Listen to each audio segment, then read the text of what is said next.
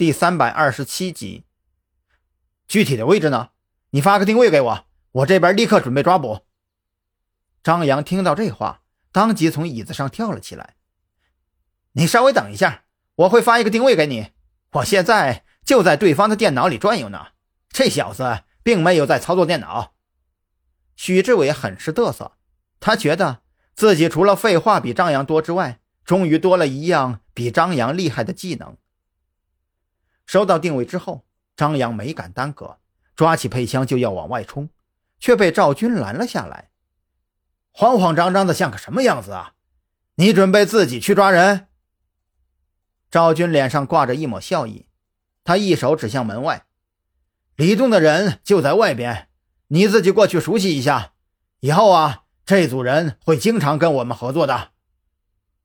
一听这个，张扬心里积攒了一天的怨气瞬间烟消云散。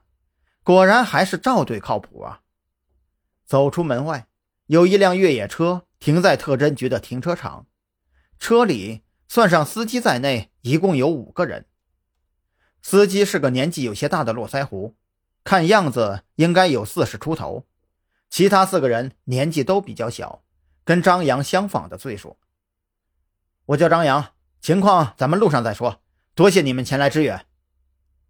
张扬拉开车门就钻了进去，他没时间站在这里废话，晚一分钟抵达现场就很有可能空手而归。上车没多久，张扬就跟这五个人混熟了。开车的叫赵大为，是个老刑警了，也是这四个年轻刑警的师傅。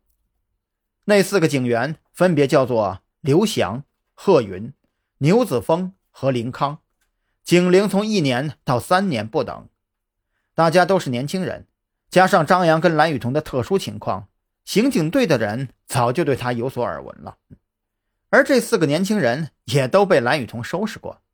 如今遇到一个能让兰姐吃瘪的男人，自然是佩服的紧。张哥，你给咱们说说，这次要抓的是什么人呢？林康的年纪最小，是去年刚从警校毕业，就直接被选进了刑警队，专业技能并不弱，但是经验太少了，属于老赵口中的生瓜蛋子。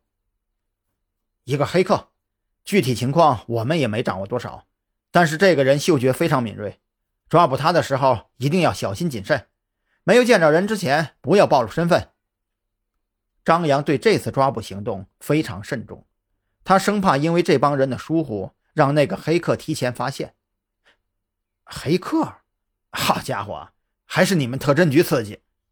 牛子峰也是面色一喜，他平时跟着老赵，不是去勘察谋杀现场，就是追捕外省逃窜进来的逃犯。类似的活都干腻歪了，一听说要去抓黑客，顿时就兴奋起来。